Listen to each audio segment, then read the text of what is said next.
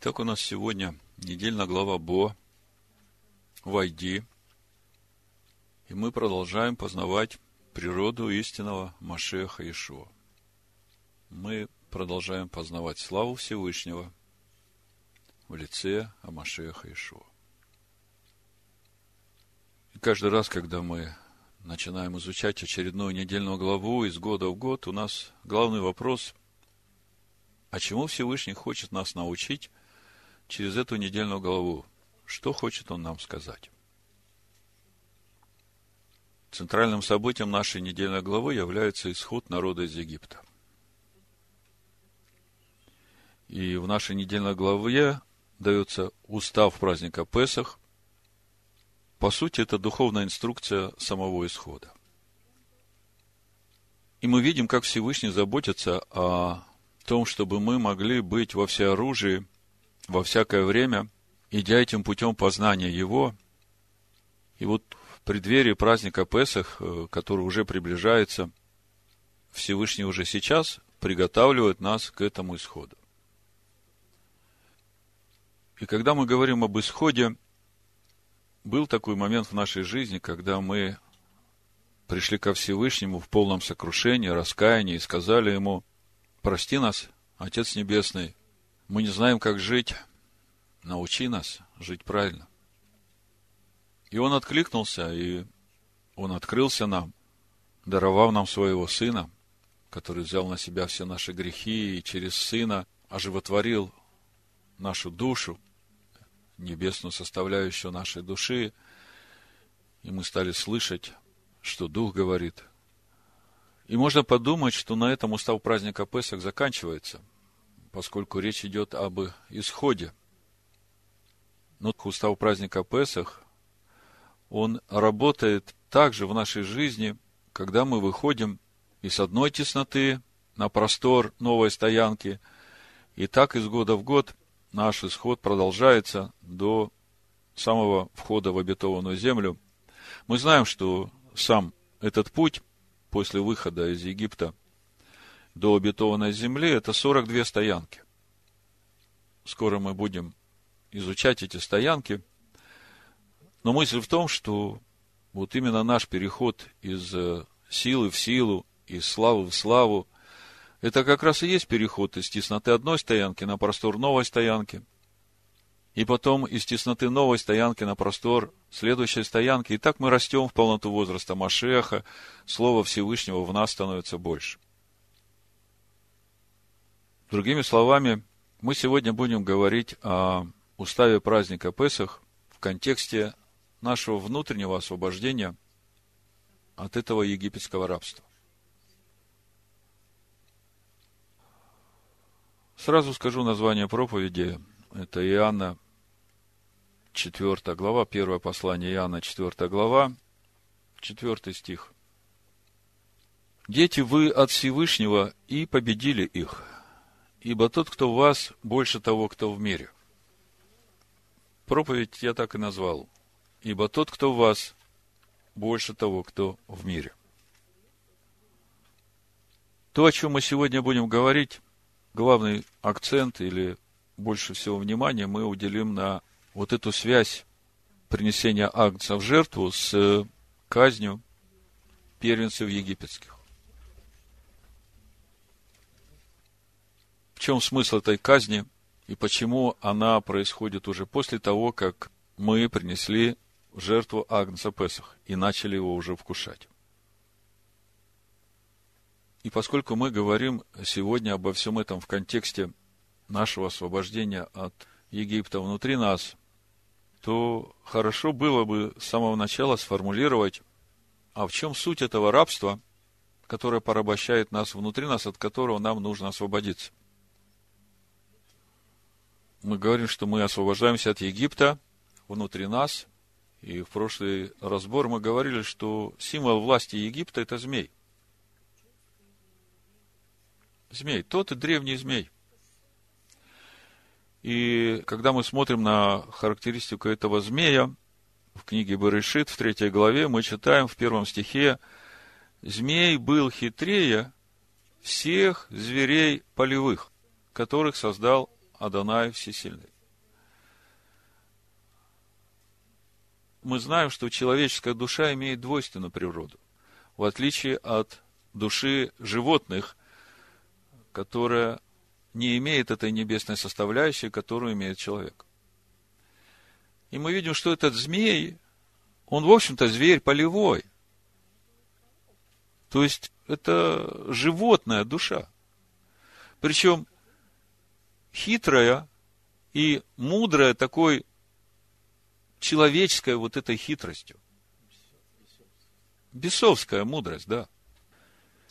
И, по сути, как раз речь идет об вот этом содержании нашей души, которая выросла в этом мире, и которая научилась этой мудрости этого мира и питала в себя ценности этого мира.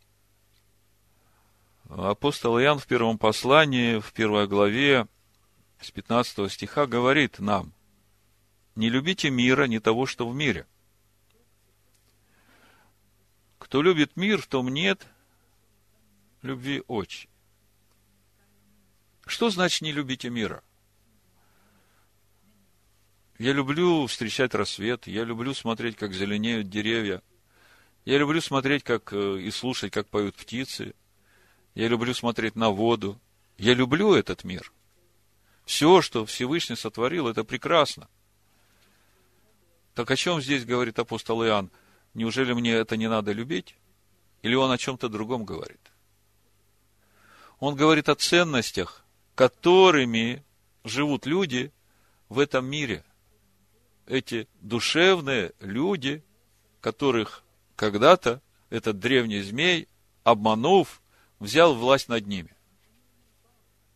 Так вот, апостол Иоанн говорит, ибо все, что в мире, это похоть плоти, похоть очей и гордость житейская. То есть, это все эти движущие силы земной составляющей человеческой души. И это не есть от Отца, но это от мира сего. Это от вот этого змея, который хитрее всех зверей полевых.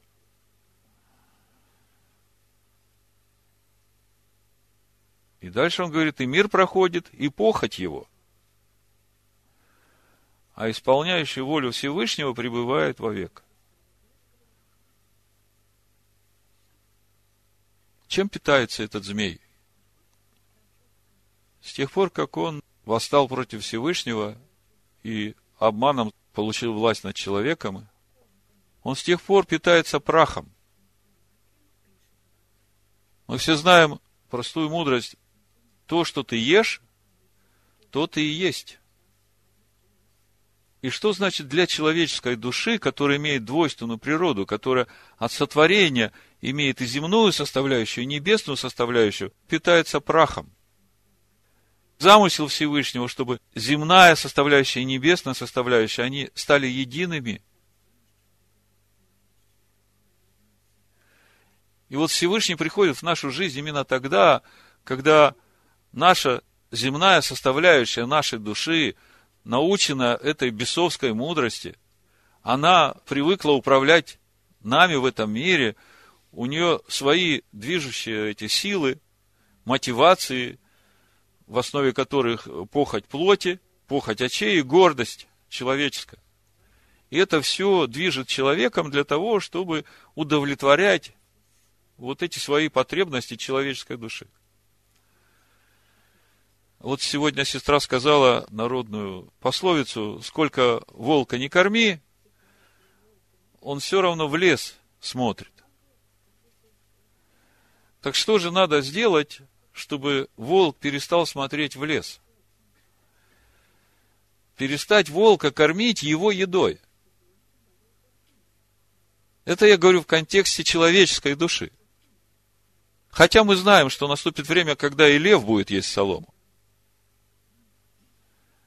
Так вот, говоря о человеческой душе, вот этот выход на свободу от рабства вот этой хитрой душе – он как раз и заключается в том, чтобы перестать эту душу кормить вот этой пустотой, вот этим прахом, ценностями, приоритетами этого мира, которые, в общем-то, в жизнь вечную не приводят. Ясно, что человек нуждается в крыше над головой, в одежде, в пище.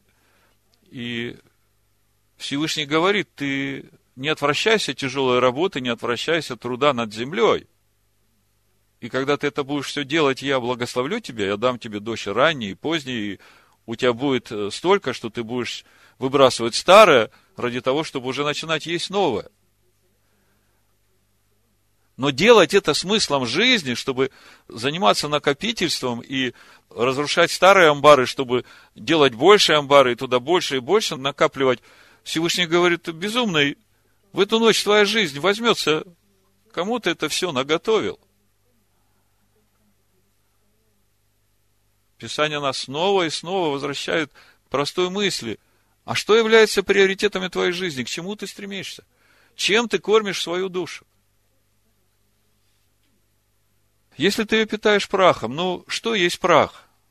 Вот эти вот ценности этого мира, похоть плоти, похоть очей, гордость, это же то, чем живет этот мир, они это пропагандируют, они это тебе предлагают, и если ты как бы не живешь этим, ты уже как белая ворона. И сегодня мы, говоря о нашей недельной главе Бо, мы видим эту пошаговую инструкцию, как освобождаться от власти этого фараона, от власти этого мира в наших мыслях, в наших желаниях, в наших целях. И все начинается с того, что Всевышний говорит Маше, войди к фараону. Наша недельная глава начинается с 10 э, главы, с первого стиха, написано, «И сказал Адонай Маше, войди к фараону». Заметьте, не войди во дворец к фараону, а войди к самому фараону внутрь. Если бы вам кто-то сказал, давай, войди к сатану внутрь, посмотри на его сущность, вам бы страшно было? Комментарии говорят, что Маше тоже было немножко страшно. Но когда он вошел вовнутрь и начал рассматривать суть фараона, он увидел – что там пустота. Все, на чем основывается его власть, влияние, сила, в основе всего этого его гордость. Стоит Всевышнему отобрать у него вот это дыхание жизни, и все, он прах. И нам, верующим в единого, это очень понятно становится. Потому что все видимое и невидимое, сотворенное Всевышним, и все духовные миры, все живет и движется и существует Всевышним. Апостол Павел в Деяниях 17 главе об этом говорит, и у Неемии в 9 главе, и мы у пророков это читаем. Все, и видимое, и невидимое, живет и движется и существует благодаря Всевышнему. Он поддерживает. И подумайте, вот этот гордый, крутой, полной власти, амбиций. И вдруг раз Всевышний отнимает дыхание. И куда делась его власть? Ничто. То есть, когда мы входим внутрь фараона и начинаем видеть, что его власть, сила, вот эта мощь, это все основано только на его гордости, то мы понимаем, что это пусто – в любой момент это может стать ничто. Всевышний как бы долго терпит его, чтобы дать ему, ну, в конкретном случае с фараоном, конечно, сам фараон уже давно заслужил себе смертный приговор. И эти десять казней, через которые проходит Египет, только для того, чтобы в конечном итоге и фараон признал, что только Адонай всесильный, и весь Египет признал, и чтобы сыны Израиля тоже познали – что только Адонай всесильный, нету других богов. У пророка Иезекииля в 29 главе написано с первого стиха то, что думает Всевышний о самом фараоне. В десятом году, в десятом месяце, в двенадцатый день месяца было ко мне слово Адоная. Сын человеческий, обрати лицо твое к фараону, царю египетскому, и изреки пророчество на него и на весь Египет. Говори и скажи, так говорит Адонай Всесильный, вот я на тебя, фараон, царь египетский, большой крокодил, который, лежа среди рек своих, говоришь, моя река, и я создал ее для себя. Мы знаем, что основой материальной жизни в Египте была река Нил, да? То есть, благодаря э, тому, что воды реки регулярно разливаются, идет орошение земли, и эту воду используют для того, чтобы поливать поля. И э, помните, когда Всевышний показал предыдущему фараону этот сон о семи годах изобилия, а потом семи годах голода, ни один из э, фараоновых мудрецов не мог расшифровать такой простой сон. Почему? Потому что в самом понятии египтян такого понятия, как голод, как засуха, у них вообще такого никогда не было, у них этого опыта нет. То есть они привыкли, что это естественно, как солнце выходит и заходит. И фараон говорит, это моя река, я ее создал. Ну и Всевышний показал, чья река и кто ее создал. Но я вложу крюк в челюсти твои, к чешуе твоей прилеплю рыб из рек твоих. И вытащу тебя из рек твоих со всей рыбой рек твоих, прилипших к чешуе твоей. И брошу тебя в пустыне, тебя и всю рыбу из всех рек твоих. То есть тебя и всех египтян, которые вот э, так же, как ты, такие гордые. Ты упадешь на открытое поле, не уберут и не подберут тебя. Отдам тебя на съедение зверям земным и птицам небесным и узнают все обитатели Египта, что я Адонай. То есть, вот когда начинаешь смотреть на суть самого фараона, на чем основана его власть, и начинаешь видеть, что он во всем зависит от Всевышнего. И стоит Всевышнему чуть-чуть дохнуть на него, его не станет. А если мы принадлежим Всевышнему, то тогда что нам бояться его?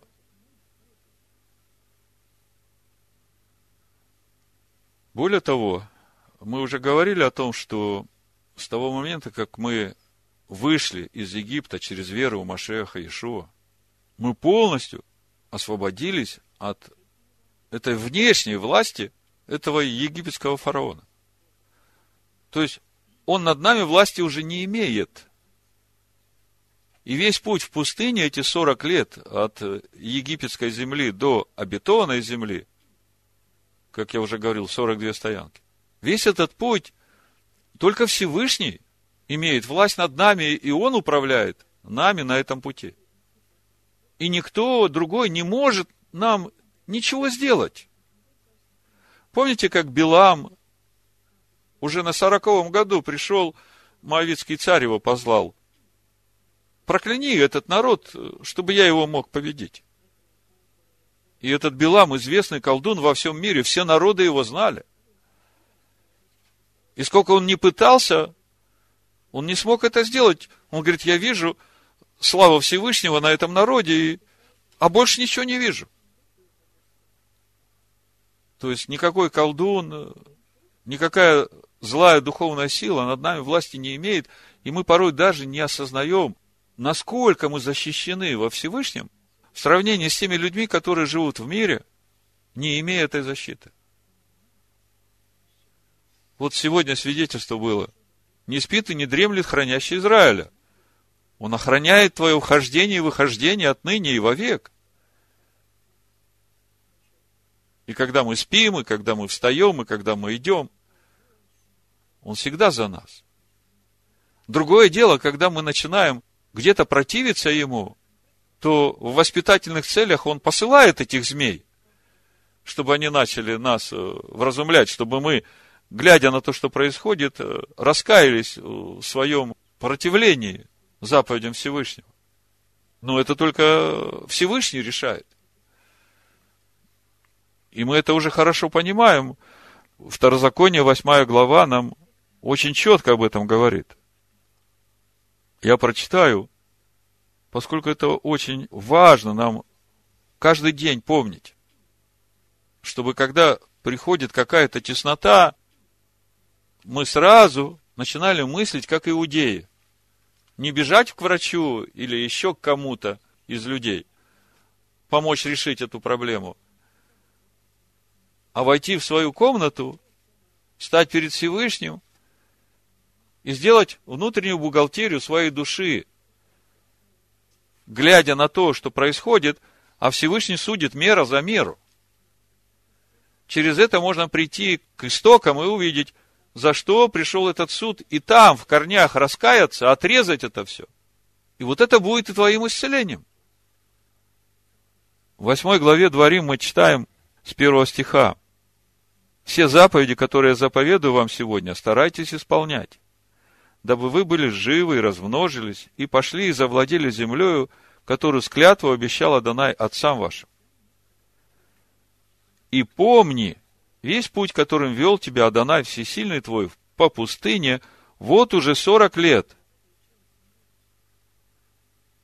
Смотрите, для чего вел по пустыне сорок лет. Чтобы смирить тебя, чтобы испытать тебя и узнать, что в сердце твоем будешь ли хранить заповеди его или нет.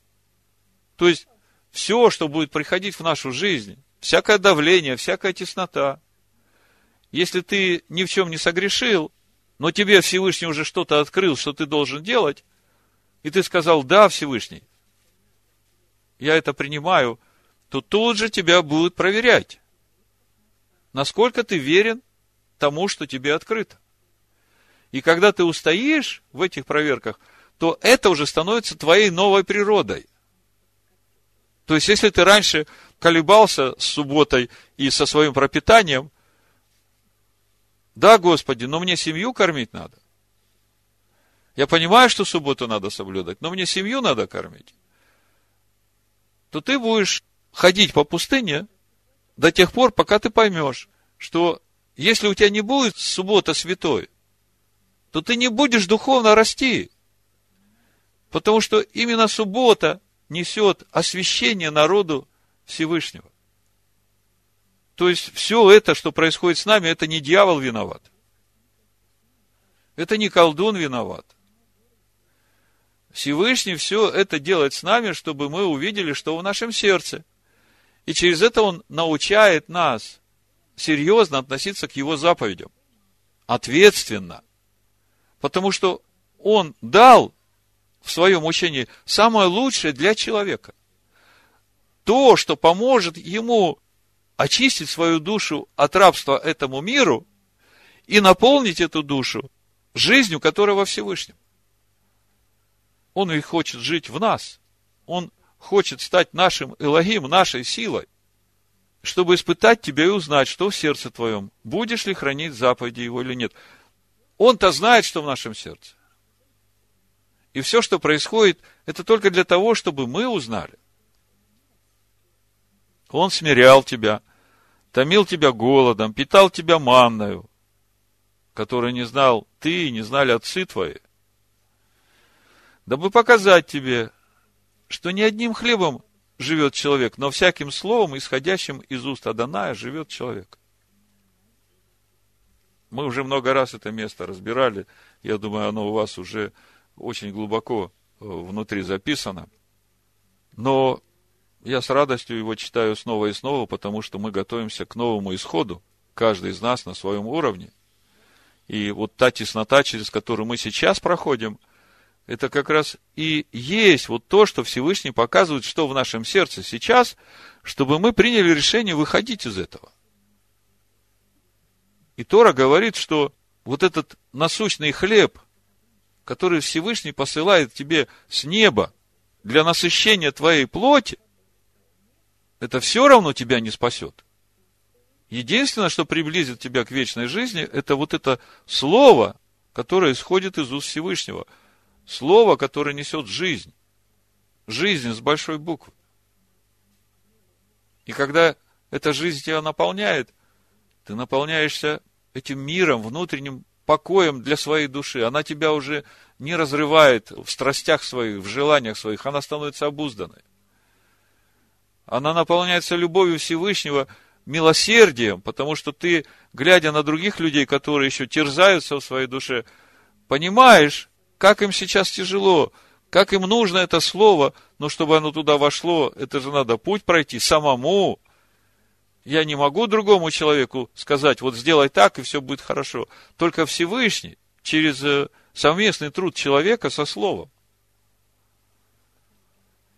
В Экклезиастов 6 главе, в 7 стихе написано, все труды человека для рта его, а душа его не насыщается.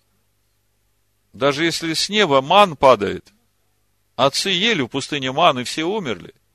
И даже не вошли в покой большинство из них.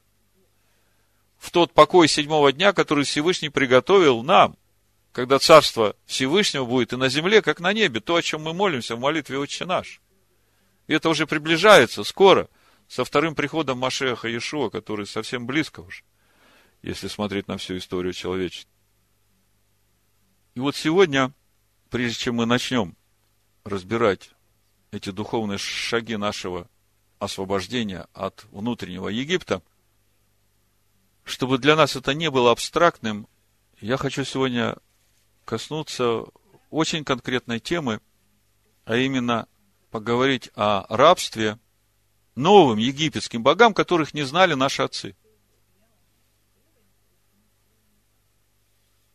И суть этого рабства – это зависимость от интернета, от всех тех услуг, которые он предлагает.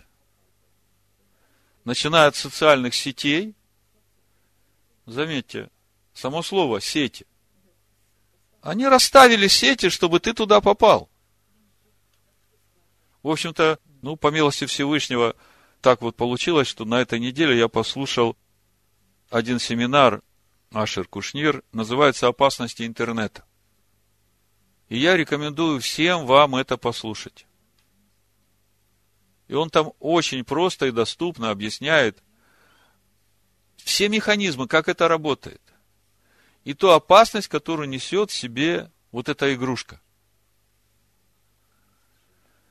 У пророка Иеремии, 19 глава, с 3 стиха, прочитаю несколько стихов, чтобы вы увидели, насколько это опасно. Ну, раньше был телефон уже за счастье, да, можно было позвонить друг другу там э, и сообщить какую-то информацию, это же здорово. Потом появились возможности э, писать, пересылать эту информацию, пейджеры появились. И это было здорово, что ты можешь со своим ребенком связаться там, где он есть сейчас, там, или с родителями, где далеко. И все было бы хорошо но это же не стоит на месте. Сегодня уже можно свои фотографии пересылать, даже фильмы про себя можно выкладывать в интернете. И вот когда я на все это смотрю, у меня все время внутри главная заповедь для иудея. Как мудрые говорят, иудеи призваны осветить этот мир. То есть все, что в этом мире, мы должны посвятить на служение Всевышнему и это будет освящением.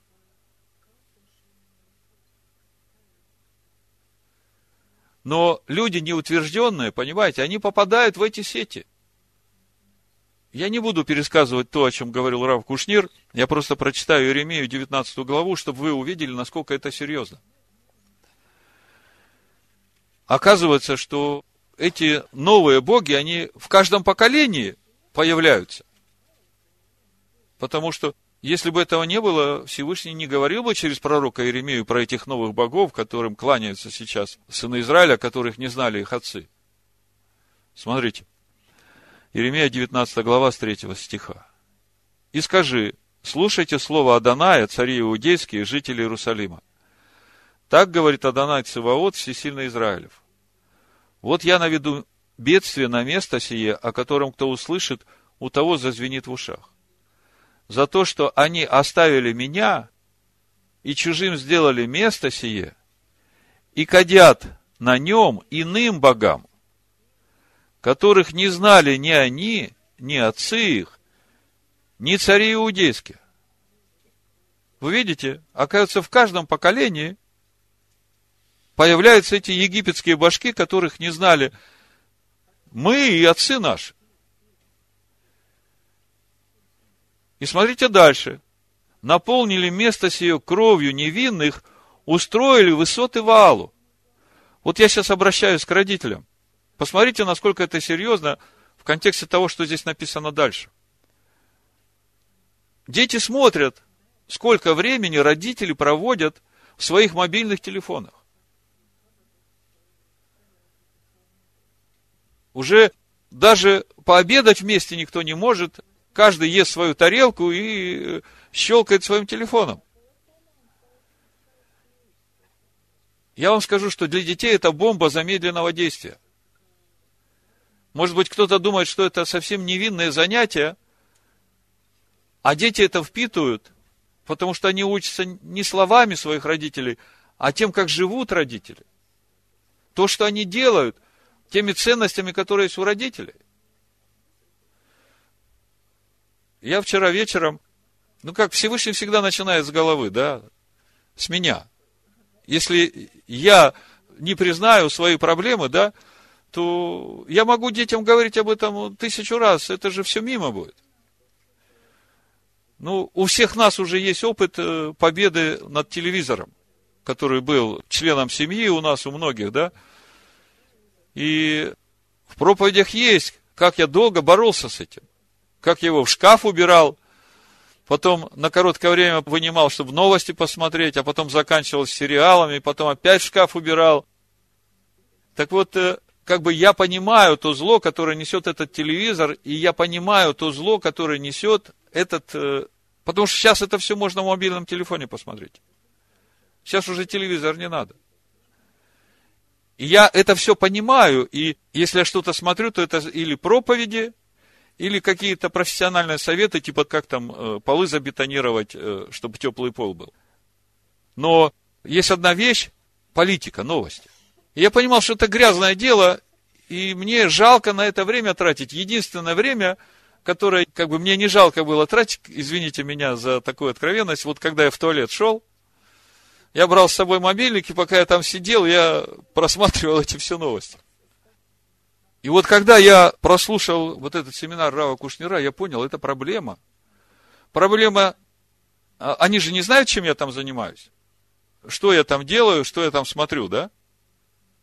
И я вчера, когда встретили Шаббат и обсуждали Тору, говорили о выходе из рабства, я говорю, все, девочки, я э, торжественно даю обещание, что я больше в туалет с мобильным телефоном не хожу. Моя дочь Дебора говорит, пап, ты немного на себя взял. То есть, вы понимаете, в чем проблема? Почему я так подробно об этом рассказываю? Потому что то, куда мы жертвуем свое время, которое не приносит жизни, это же и есть тот прах, которым мы питаемся. Это пустота, это ничто. Это потом можно сложить в годы просто пусто прожитой жизни. И самое-то важное, что когда ты предстанешь пред Всевышним, как сказал Рав Кушнир, тебе же покажут этот фильм про всю твою жизнь. Потому что, если ты думаешь, что здесь тебя никто не видит, то там с неба-то все видят, и потом тебе все это покажут, и ты от этого никуда не скроешься, ты можешь выглядеть перед людьми таким праведником и святым, да? Но перед небесами все же открыто. Так вот, смотрите, э, Еремия, 19 глава, мы остановились на том, что вы оставили меня и начали кадить иным богам, которых не знали ни они, ни отцы их, ни цари иудейские. Я им даже имена знаю. Facebook, YouTube, Инстаграм, это новые боги, которых отцы наши не знали. Да и мы не знали, это же совсем недавно все появилось. Наполнили место сие кровью невинных. И устроили высоты Ваалу. Смотрите, пока мы этим всем занимались, дети наши на все это смотрели, а в итоге оказалось, все это мы делали, чтобы сожигать сыновей своих огнем во всесожжение Ваалу. То есть Всевышний говорит нам, что когда вы начинаете поклоняться этим идолам, и дети на это смотрят, то заканчивается это тем, что ваши дети становятся этими жертвами. этих новых египетских богов. Это очень серьезно. То есть мы своими жертвами этим новым египетским богам закладываем наших детей в жертву этим богам. Потому что они сейчас это смотрят и впитывают. Это сейчас еще не видно. Пройдет несколько лет, они чуть-чуть повзрослеют и станут самостоятельными. Они начнут это делать, потому что вы это делали. И вы уже это не измените, потому что это вошло внутрь их. Это стало их природой. Поэтому вот рассмотрите, послушайте еще этот семинар Рава Кушнира и соберитесь. Я вообще рекомендую вместе с детьми, у кого дети, подростки, вместе с детьми сесть и послушать этот семинар, а потом при них же признать свои ошибки и раскаяться в этом, и дать детям пример. Если вы этого не сделаете, если вы как бы замнете это дело, поверьте, этот чирий будет расти. И придет время, он выйдет наружу, и тогда уже будет поздно лечить. Только сейчас признание и раскаяние. Я думаю, что я на сайте вместе с этой проповедью поставлю ссылку на этот э, семинар, чтобы все послушали. В общем-то, это будет для многих. Я не только про нас говорю, про тех, которые слушают э, эти проповеди во всем мире. Это будет для многих подготовкой к выходу из этой тесноты, к празднику Песах. И подготовка уже сейчас началась. А в основании можно положить то же самое местописание, которое вот у меня было, когда Всевышний показал мне на этот телевизор, как на этого идола, которому я поклонялся и тратил очень много своего времени на то, чтобы смотреть там сериалы или боевики какие-то. Вот это сотый псалом. Царь Давид там в третьем стихе говорит, не положу перед очами моими вещи непотребные. Понимаете, похоть плоти, похоть очей и гордость житейская – это то, чем мы кормим свою душу. То, что входит в наши глаза и в наши уши, то, что мы видим и слышим. Критерий очень простой. То, что ты видишь и слышишь, то, на что ты тратишь время, прибавляет тебе жизни, насыщает твою душу. Или же ты кормишь ее прахом.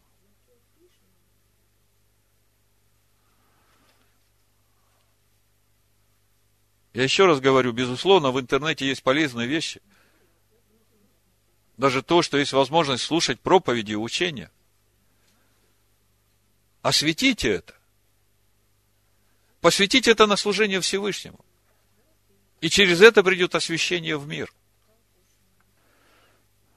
Но для этого уже надо иметь внутри себя это внутреннее решение принести этих египетских богов в жертву Всевышнему.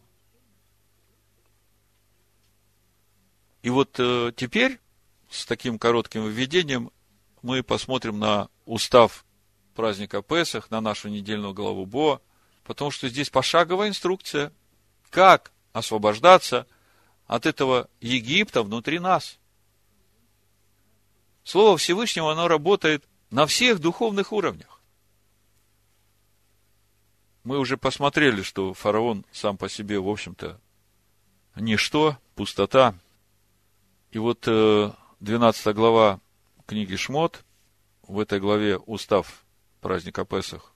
Так вот, эта глава начинается с повеления Всевышнего начать отсчет месяцев от этого самого месяца, месяца освобождения. Э, Шмот, 12 глава, 1 стих – и сказала Данай Маше и Аарону в земле египетской, говоря, месяц сей да будет у вас началом месяцев, первым да будет он у вас между месяцами года.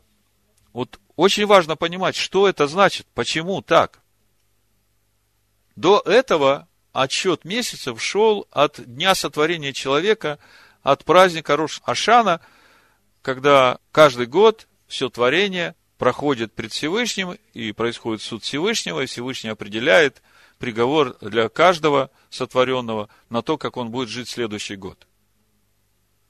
И вот наступает определенный момент в жизни народа Всевышнего, когда Всевышний говорит, отсчет годов так и останется с Рошашана.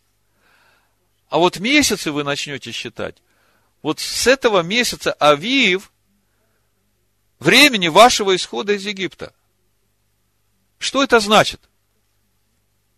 Это значит, что этот месяц становится определяющим в нашей жизни, и теперь от него будет вестись отчет всего нашего пути странствования в обетованную землю. Это звучать будет так. Первый месяц, второй месяц после моего освобождения из египетского рабства, третий месяц после моего освобождения от египетского рабства, ну и так далее. Седьмой месяц – время моей полноты. Потому что в седьмой месяц мы уже приносим все плоды вот этого нового урожая, который мы посеяли именно во время нашего исхода в Песах. То есть, идея очень простая. Когда мы ведем счет месяцев по номерам, начиная от месяца нашего исхода, то тем самым мы связываем этот месяц с днем нашего выхода из тесноты, а значит, мы будем постоянно помнить об этом. И с этой памяти мы продолжаем наш путь из месяца в месяц. Согласитесь, вот с тех пор, как мы начали фиксировать вот этот процесс нашего исхода из года в год, из одной тесноты в другую, мы берем те местописания, то слово, которое даст нам простор в нашей душе и освободит от той тесноты, которая у нас есть. И иногда так бывает, что уже приближение к седьмому месяцу мы уже забываем, из какой тесноты мы выходим. А вот когда мы ведем отсчет месяцев – второй месяц после моего исхода, и ты сразу начинаешь понимать, исхода из той тесноты, и это у тебя всегда приоритет. Третий месяц после моего исхода, и у тебя приоритет, и ты уже знаешь, приближается праздник Шивоот, и вот мне уже нужно принести плоды нового урожая. Это заповедь Всевышнего, потому что все праздники Всевышнего, это же время нашего свидетельства, это время нашего отчета, это не от слова гуляй, пей, веселись, да, а праздник это Маидим от слова «эд», свидетель. И мы должны принести уже свидетельство того, что мы действительно реально выходим. Если мы ничего делать не будем, то ничего же происходить не будет. Вот если весной мы ничего не посеем в поле, Всевышний дождь вовремя даст, солнышко будет светить, а ничего же не вырастет. Только сорняков прибавится – так так же и с нашей душой. Если ты туда слово не посеешь, то ничего меняться не будет, твоя природа меняться не будет. Ну вот, когда мы начинаем понимать, для чего нужен этот отсчет, то есть мы всегда помним ту тесноту, из которой мы выходим, и это помогает нам все время бодрствовать. Поймите, ты можешь назвать его любым именем, даже не египетских богов и не вавилонских богов каким бы ты именем его ни назвал, он ничего уже тебе говорить не будет. А когда ты говоришь, что это второй, третий, четвертый, пятый, седьмой, десятый месяц со дня моего выхода из той тесноты, то это все время тебя как бы связывает с твоим выходом. Дальше, третий стих 12 главы, и дальше читаем сам устав праздника Песах следующий шаг в нашем духовном освобождении от внутреннего египетского рабства. Агнца нужно внести в дом. Скажите всему обществу сынов Израилевых, десятый день сего месяца, пусть возьмут себе каждый одного агнца по семействам, по агнцу на семейство. Вот тут вот э, семейство стоит э, слово בית, לבית, к дому. И дом это такое понятие, оно много уровней имеет. Каждый из нас дом, дом Всевышнего. И семья каждого из нас это дом. И община наша это дом. И все общины Всевышнего это дом Всевышнего. Так вот, возьмите акция на дом. И если семейство так мало, что не съест акция, то пусть возьмет соседом своим ближайшим к дому своему, по числу душ, по той мере, сколько каждый съест, расчислитесь на агнца. Вот этот вот момент, расчислитесь на агнца, очень важный. Там дальше в 12 главе устав праздника Песах написано, что никто не обрезанный агнца вкушать не может.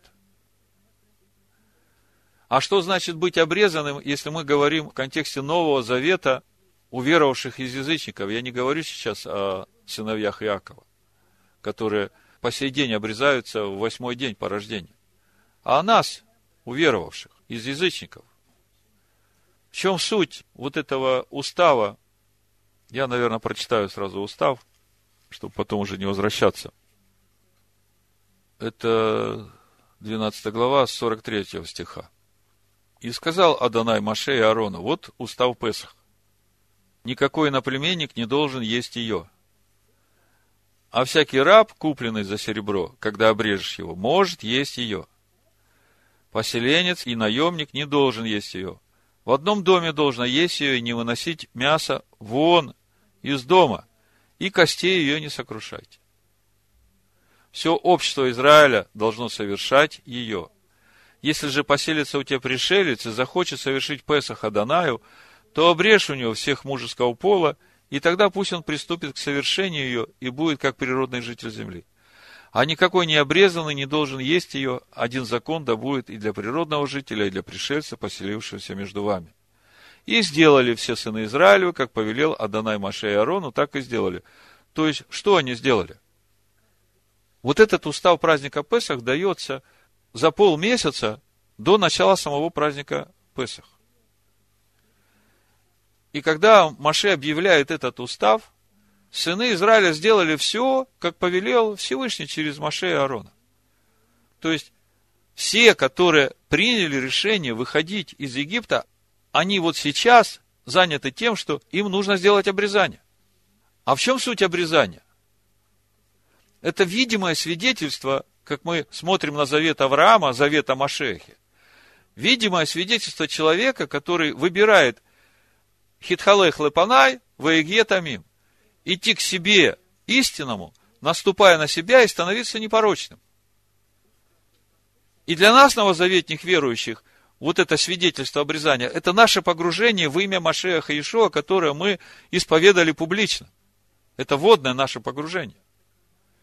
То есть мы дали свидетельство всему духовному миру, что мы готовы идти этим путем, мы хотим идти этим путем, наступать на себя, для того, чтобы раскрывать себе истинного себя, Машеха, живущего в нас. То есть, рассчитались на Агнца, дали свидетельство всему духовному миру, что мы хотим идти этим путем, а главное для Всевышнего, и мы готовимся к тому, чтобы есть этого Агнца, и смотрите, ввести его надо в десятый день, а в четырнадцатый день вечером его надо принести в жертву. Я прочитаю до конца, и потом мы поговорим, кто такой агнец. Это очень важно. Агнец у вас должен быть без порока, мужеского пола, однолетний. Возьмите его от овец или от коз. Помните, прошлый шаббат этот вопрос был на Фейсбуке? А как э, агнец мог стать козлом? Ну вот самый простой ответ. Возьмите его из овец или коз. Мы говорили, что все эти образы это духовно. Это связано с э, состоянием души человека, нашей души. Потому что все животные это образ земной составляющей человеческой души. Вот все животные, которые приносятся в храме в жертву, это образ земной составляющей души человеческой. И пусть он хранится у вас до 14 дня сего месяца, тогда пусть заколет его все собрание общества израильского вечером, и пусть возьмут от крови его и помажут на обоих косяках и на перекладине дверей дома, где будут есть его. Смотрите, помазать надо снаружи. Это очень важный момент, мы сейчас об этом поговорим, что это значит. То есть, кто такой этот агнец? С одной стороны, мы знаем, что Агнец – это наш Машех, он заклан за нас, за наши грехи. И мы также знаем, что духовная суть нашего Агнца – это закон Всевышнего. Как написано в Коринфянах в 10 главе, из него, как последующего духовного камня, течет Тора Моисея. то духовное питье и та духовная пища, которую пили отцы в пустыне, течет из него, как из последующего духовного камня. Другой духовной пищи и духовного питья он не содержит. И он говорит, не думайте, что я пришел отменить Тору. Я пришел и сам исполнить, и научить вас, чтобы вы исполняли эти заповеди с праведностью, которая превосходит праведность книжников и фарисеев. Это тот образ Агнца, который имеют верующие. И в послании Коринфянам, 5 главе, первом послании, 7 стиха апостол Павел обращается к нам, верующим. Итак, очистите старую закваску, а что есть старая закваска? Вопрос. Это и есть вот это египетское. Эти египетские ценности, эти новые боги египетские, которых не знали отцы. Это все, это закваска. Очистите себя от этой закваски, чтобы быть вам новым тестом, так как вы бесквасны, ибо Песах наш, Машех, заклан за нас. То есть, с тех пор, как мы приняли Машеха в свое сердце, у нас не должно ничего общего быть с этим Египтом, с этими мыслями, с этими ценностями египетскими. Мы приняли чистоту, и эта чистота должна быть и в наших мыслях, и в наших желаниях. Посему станем праздновать не со старой закваской, не с закваской порока и лукавства. Вот она, это хитрая душа этого зверя полевого, который змей. Но с опресноками чистоты и истины. То есть, с одной стороны, мы видим, что мы должны быть бесквасны, поскольку наш Машех бесквасен, и мы его приняли. А с другой стороны, мы видим, что нам надо очистить себя от старой закваски. И суть этой закваски, вот эти все пороки египетские. Так вот, э, если мы смотрим на суть этого порока и лукавства, то, по сути, это оказывается эти египетские башки, эти египетские ценности, которым мы кланяемся и которым мы посвящаем свою жизнь. И нам надо себя очистить от всего этого. И вот смотрите, мы поговорили о том, кто такой агнец – в нашем понимании верующих. Но глазами египтян вот этот агнец, он выглядит совсем по-другому. Вот Рамбан в комментариях э, на эти стихи пишет, египтяне поклонялись зодиакальному знаку Овен, то есть знаку зодиака Овен. Поэтому материальным воплощением их божества на земле были бараны и овцы то есть святые животные. А верша суд над миром, Творец взыскивает не только с идолопоклонников, но и чинит расправу над их божествами. И когда египтяне видели, как сыны Израиля расправляются с их святыми животными, как вы думаете, они себя чувствовали? Помните в восьмой главе книги Шмот, там после четвертой казни фараон как бы уже начинает прогибаться, и он говорит, ну хорошо, ну принесите жертву Адонаю здесь, в египетской земле. Помните, что Маше сказал? Ну вот 25 стих, 8 глава. Призвал фараон Маше и Аарона, сказал, пойдите, принесите жертву всесильному вашему всей земле. Но Маше сказал, нельзя этого делать. Ибо отвратительно для египтян жертвоприношение наше Адонаю Всесильному нашему. Если мы отвратительно для египтян жертву станем приносить в глазах их, то не побьют ли они нас камнями? Почему для египтян это отвратительно? Почему они могут побить камнями? Потому что этот агнец, которого они будут приносить в жертву, для них это святое животное. Так вот, Мидраш Шмот Раба 16.2 объясняет, что не только египтяне поклонялись этим баранам, овдам, но и многие сыны Израиля переняли это египетское идолослужение, как сказано у пророка Иезекииля в 20 главе, в 8 стихе. Написано, но они возмутились против меня и не хотели слушать меня. Никто не отверг мерзостей от очей своих и не оставил идолов египетских. И дальше Рамбан пишет, и святой, благословен он, сказал Маше, все время, пока сыны Израиля служат египетским идолам, они не будут избавлены. Иди и скажи им, чтобы они оставили свои дурные дела и отказались от идолослужения.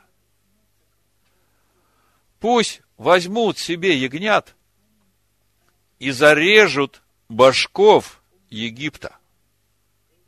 И дальше Перуш Марзо, наш Мотраба 16.2, комментирует. То есть, сыны Израиля должны были зарезать пасхальных ягнят с мыслью, что они уничтожают египетских идолов. И еще добавляет Эц Йосиф, благодаря совершенному раскаянию, их грех должен был преобразоваться в заслугу, ведь они поклонялись баранам как божествам, а теперь режут их и приносят в жертву Творцу Вселенной. Послушайте, но ведь все это нужно сделать на глазах у египтян. Более того, еще кровью этих египетских божков помазать косяки дверей, чтобы они это видели. И вот вы представьте теперь себя, живущего в окружении этого Египта, и вам надо публично дать свидетельство всем этим египтянам, что вы с этим ничего общего не имеете. Как вам кажется, вот эта сила духа внутри должна быть, чтобы это сделать? как в народе говорят, или кишка танка. Это очень важный момент, который мы должны сейчас увидеть, потому что я сейчас это свяжу с казнью первенцев. Мы, собственно, об этом сегодня и говорим, какая связь между принесением в жертву ангца с казнью первенцев. Как проповедь называется? Ибо тот, кто в вас, больше того, кто в мире. Амин. Так вот, простой пример. Совсем недавно мы прошли через серию языческих праздников, да, они, в общем-то, еще и продолжаются. Это Рождество, Новый год, снова Рождество, сейчас еще Старый год.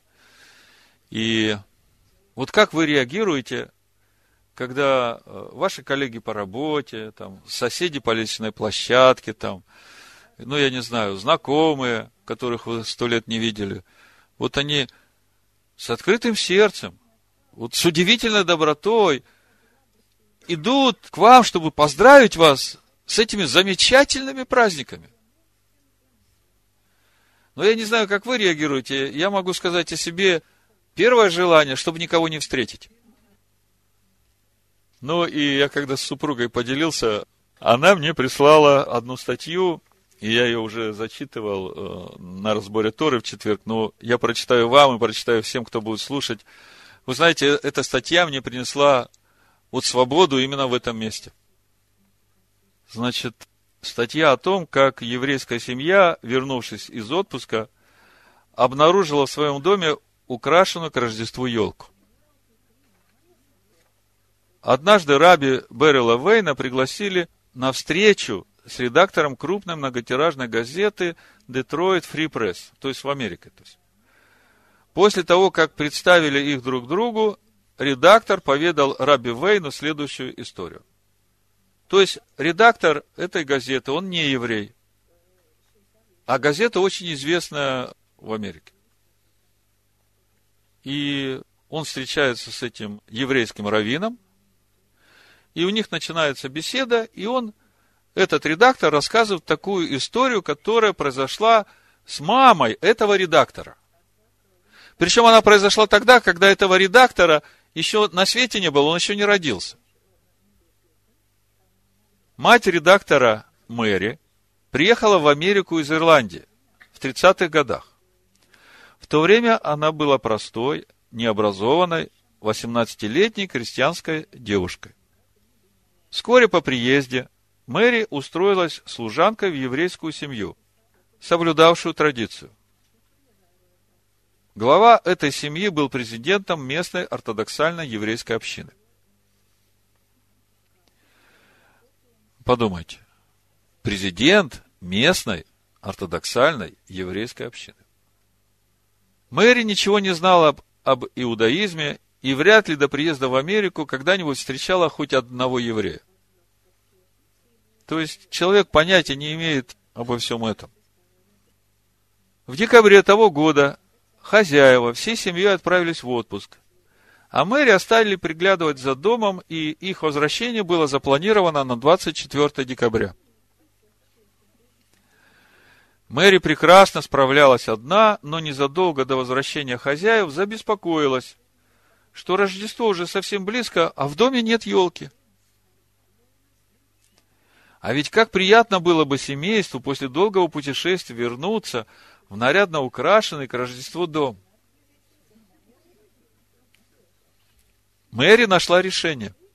На деньги, которые ей оставили, она купила красивую пушистую елку, а также гирлянды и другие праздничные украшения. Предвкушая, как обрадуется вся семья, она с любовью народила елку и украсила фасад дома.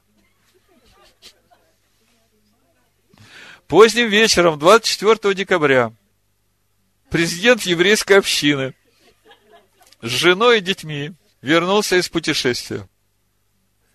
Он подъехал к дому и в ярко освещенном окне своей гостиной увидел сверкающую всеми огнями елку.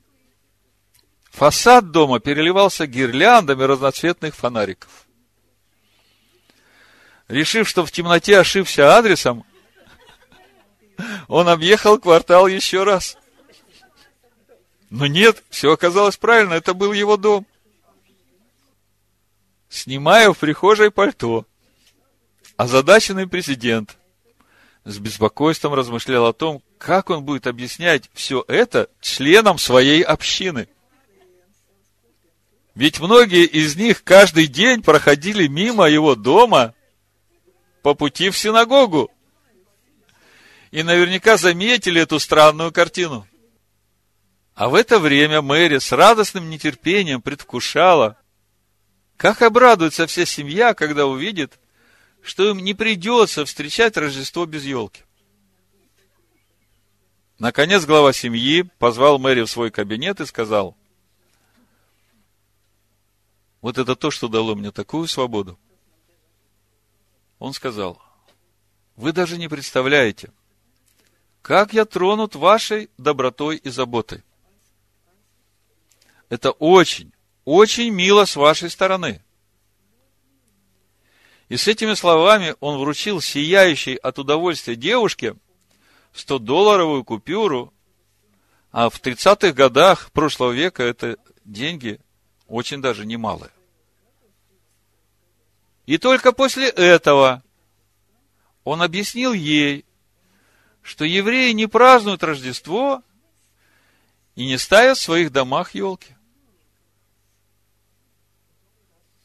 Когда редактор закончил свой рассказ, он добавил, вот поэтому с тех пор, как я стал редактором Detroit Free Press, в моей газете не было ни одной статьи, очерняющей евреев и Израиля.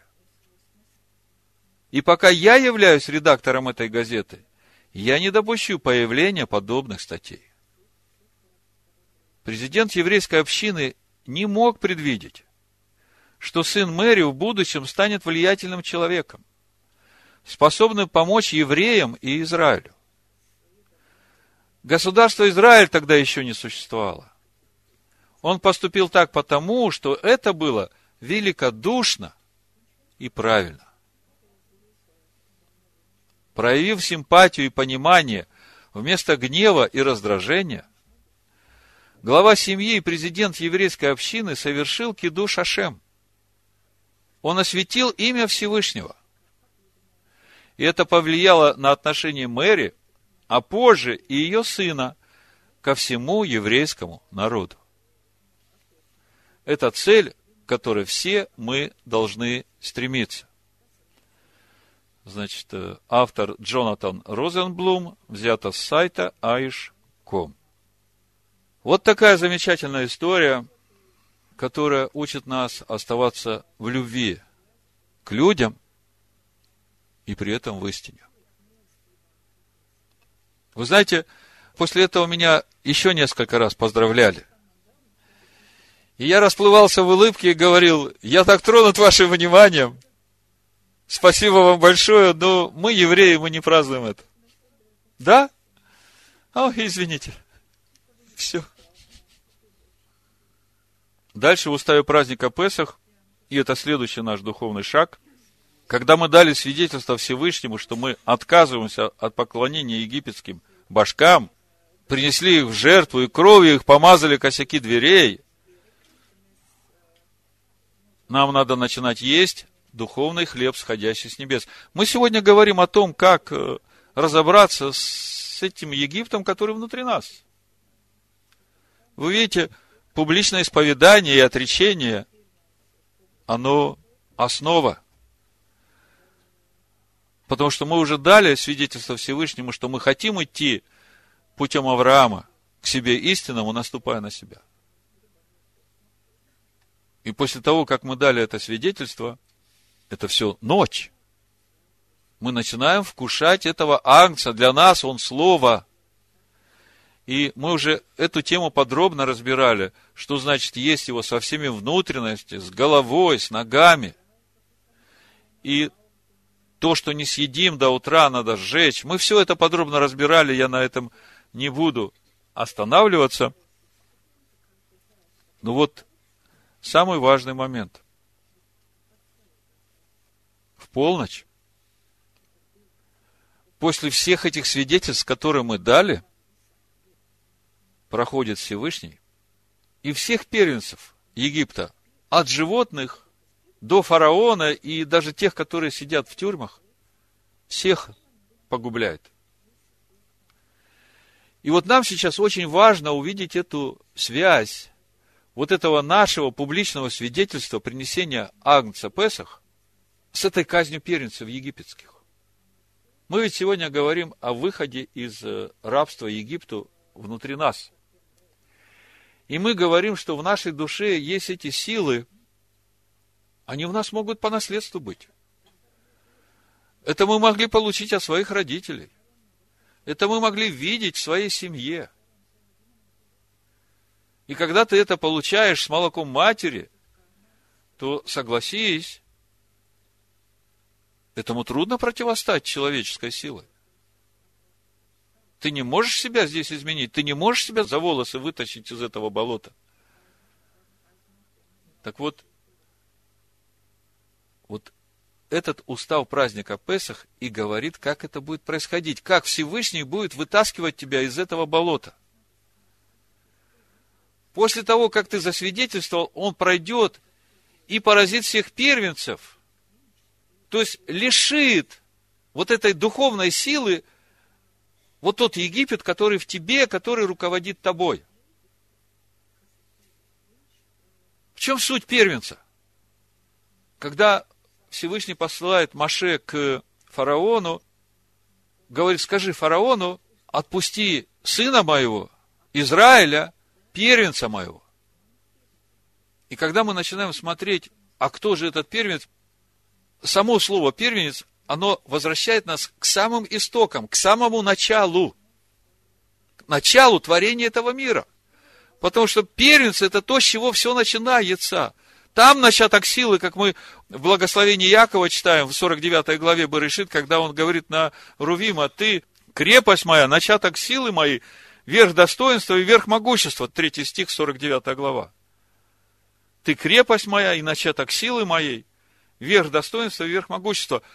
То есть, Всевышний говорит, сын мой, Израиль, первенец мой. Отпусти его, говорит фараон. А если ты не отпустишь, то я твоего сына погублю, первенца. Когда мы говорим о первенце Всевышнего Израиля, то мы сразу приходим к этому образу, который был сотворен Всевышним, по образу которого Всевышний здесь творит человека. Исайя 49 глава говорит, что Израиль это и есть Машиах, Сын Всевышнего. И все, которые стали на этот путь познания Сына, они тоже народ Всевышнего Израиль. А кто же тогда первенец египетский?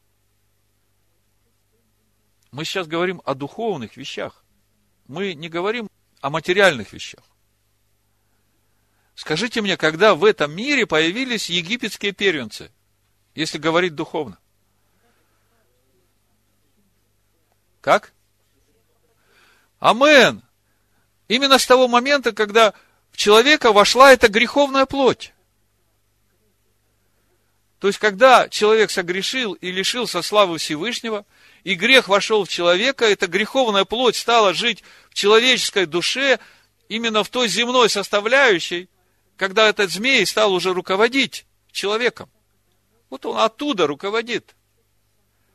И сейчас Всевышний проходит и погубляет всех первенцев, все начатки сил египетских. И это он делает именно для того, чтобы мы, принесшие в жертву этих египетских богов, могли очиститься от этого.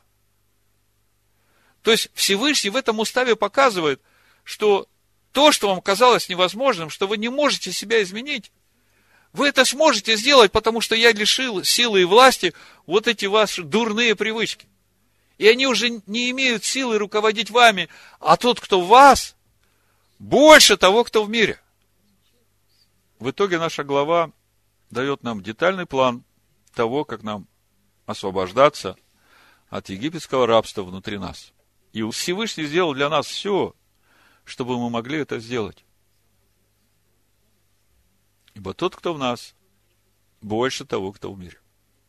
Поэтому желаю всем нам плодотворного исхода, плодотворного Песах 5779 года. Всевышний да благословит всех нас в имени Машеха Ишуа.